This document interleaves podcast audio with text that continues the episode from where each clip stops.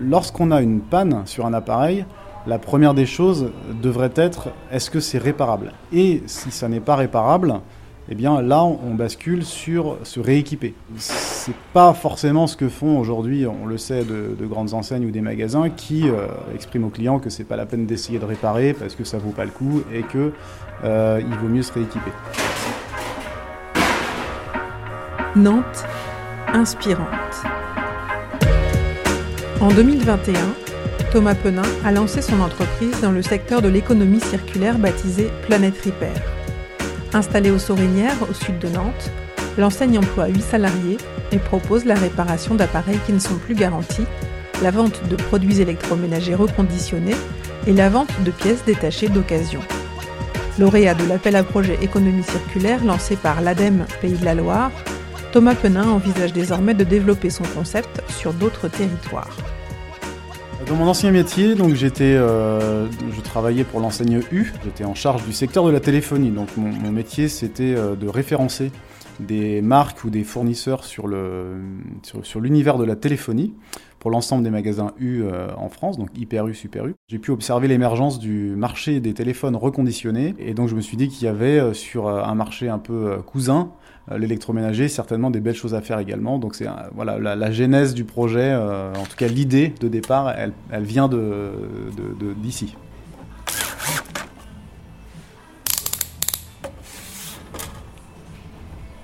Il y avait une vraie volonté d'entreprendre, ça c'est une première chose, et il y avait aussi une volonté d'entreprendre dans un domaine qui avait du sens. Euh, et donc ce projet-là, c'est le résultat de, ces deux, de ces deux choses. Euh, puisqu'aujourd'hui c'est un vrai projet de, création d'entreprise. Hein. Le concept n'existait pas, c'est vraiment innovant. Donc moi c'est ça, c'est ce que je voulais, hein, faire quelque chose d'innovant, créer euh, quelque chose.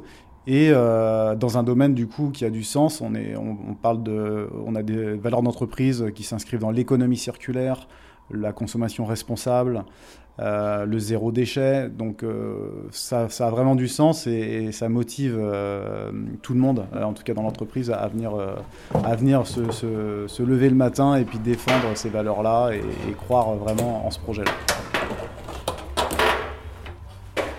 C'est une machine don d'organes. J'ai démonté le plus possible de pièces. Elle va faire plein de d'heureux et d'heureuses.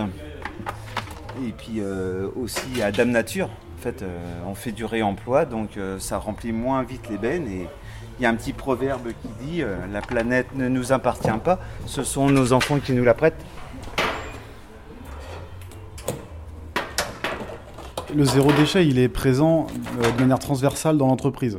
déjà, quand on fait une activité de réparation, on évite un déchet. Chaque machine réparée, c'est une machine qui ne finira pas, en tout cas pas tout de suite, euh, à la déchetterie. Donc ça déjà, c'est de par l'activité en elle-même, on est dans euh, le zéro déchet. Euh, dans la partie vente, on, donc on vend des produits reconditionnés également. Donc c'est des, produits que l'on a détournés ou sortis de, de, leur direction initiale, qui était la décharge. Donc on voit aussi que sur la vente, il y a cette démarche-là. Et enfin, la plus parlante, effectivement, c'est l'activité sur les pièces détachées, puisque là, on est, on est même complètement, enfin carrément sur le prélèvement de pièces sur des appareils qui, là, pour le coup, sont destinés à la déchetterie. C'est-à-dire qu'avant de les envoyer en recyclage, nous, on vient prélever un certain nombre de pièces dessus. Euh, et ça, c'est vraiment un principe d'économie circulaire fondamental, puisqu'on vient revaloriser l'appareil euh, par ses composants. Pour vous donner un autre exemple également, euh, tout déchet dans l'entreprise, euh, que ce soit des emballages, des, papiers journaux, enfin tout ce qu'on peut réutiliser aujourd'hui, on va même le faire sur l'envoi de nos colis. C'est-à-dire qu'on va protéger les pièces détachées que l'on envoie. On va essayer de réutiliser euh, tout, déchet de l'entreprise pour, avoir, en fait, finalement, au, au, final, on a très très très peu de déchets nous-mêmes dans notre entreprise. Je prends des photos pour référencer les pièces qu'on a récupérées sur euh, les appareils électroménagers. Et après, référencer avec euh, un numéro pour que les clients puissent les retrouver sur le site. Les pièces d'occasion, ou même on peut dire pièces reconditionnées, puisque je veux quand même préciser que nos pièces, elles sont euh, bien contrôlées, revérifiées avant d'être remises en vente. On a un processus de contrôle qualité, c'est important de le dire. Euh, ces euh, pièces détachées reconditionnées, elles coûtent beaucoup moins cher que des pièces neuves, et donc elles permettent euh, la plupart du temps de faire baisser la facture de, la réparation. Que ce soit le particulier qui veut réparer lui-même une machine, donc il y a beaucoup d'opérations de réparation qui peuvent se faire par soi-même, si on a un petit peu de temps. ou que ce soit via des professionnels, parce qu'on livre aussi nos pièces détachées reconditionnées à des professionnels de la réparation ça leur permet de faire baisser la facture à leurs propres clients. Le premier frein à la réparation, c'est celui-là. C'est de dire combien va me coûter la réparation. Déjà, premièrement, si j'appelle un, technicien à domicile, combien va me coûter la réparation? Euh, Parce que je ne peux pas faire marche arrière une fois que je l'ai appelé.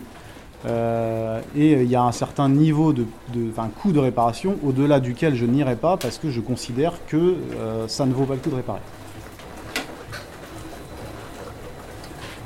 Et donc l'exemple euh, que l'on citait tout à l'heure, celle du panier de, la vaisselle. Euh, cette pièce-là, c'est une pièce qui, dans le temps, euh, rouille. On, peut voir apparaître des points de rouille sur un panier. Alors, ça ne s'arrange jamais. Après, hein, quand on a un petit point de rouille, ça, dégénère vite derrière. Et il faut savoir qu'un panier, un panier de la vaisselle neuve, c'est vendu à peu près 120 euros.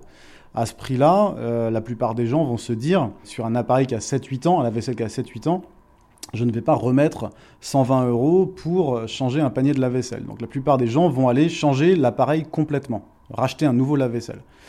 Euh, c'est sur ce genre de pièces où c'est intéressant d'être sur de la pièce reconditionnée, puisque ces mêmes paniers, eh bien nous on les vend 40, 50 euros. Et donc là on est sur un niveau de prix qui est, est tout à fait accepté par les gens. Et là ça vaut le coup de remettre 40 euros, voire 50 euros sur un nouveau panier de la vaisselle. Et là, on se pose plus la question de est-ce que je vais remplacer mon appareil ou pas? Non, je remets 40 euros et je repars pour 3, 4, 5 ans. Bonjour, monsieur, bonjour. Bonjour, monsieur. Pour le lave-linge vedette On vous a ramené l'ancienne. Ouais, pas de problème. On va voir ce qu'on peut en faire. J'ai pas encore eu le temps de vous imprimer la notice. Ah ouais. Je vous fais ça. Quand j'ai démarré le projet, la première chose, première activité que je voulais installer, c'était vraiment la partie euh, pièces détachées euh, reconditionnées. Et euh, ça a été beaucoup plus difficile que je ne le pensais. Euh, dans la montée en puissance. Donc, euh, et donc, ce qui m'a aussi permis d'ouvrir à, des nouvelles activités finalement à côté. Euh, ça fait partie de la remise en question. et, donc, ces pièces reconditionnées, enfin, cette activité a mis beaucoup de temps à décoller parce qu'il a fallu installer une production, premièrement, des, outils. Aujourd'hui, on a on a de très beaux outils sur la, la, gestion de cette activité-là, que ça, depuis la production jusqu'à la commercialisation de ces pièces. Et tout ça, ça a nécessité du temps, des développements informatiques, euh, et ça ne pouvait pas se faire en 3-4 euh, mois. Alors euh, voilà, j'ai peut-être moi-même été un petit peu naïf hein, quand j'ai lancé l'activité en me disant que ça irait beaucoup plus vite, mais en fait, il y a des temps qui sont incompressibles et ça force à la remise en question. C'est-à-dire que voilà, 3-4 mois après, quand on voit que les choses ne se passent pas comme c'était prévu, fondamentalement, on doit se reposer les bonnes questions. Est-ce qu'il n'y a pas d'autres choses à faire? Voilà un petit peu aussi l'histoire de, la construction de ce concept Planet Repair. Hop là, tenez. Merci, jeune homme. Eh bien, je vous remercie. Bah, je vous en prie, monsieur. Au revoir, messieurs, dames. Au revoir, bonne journée. Bonne journée à vous aussi.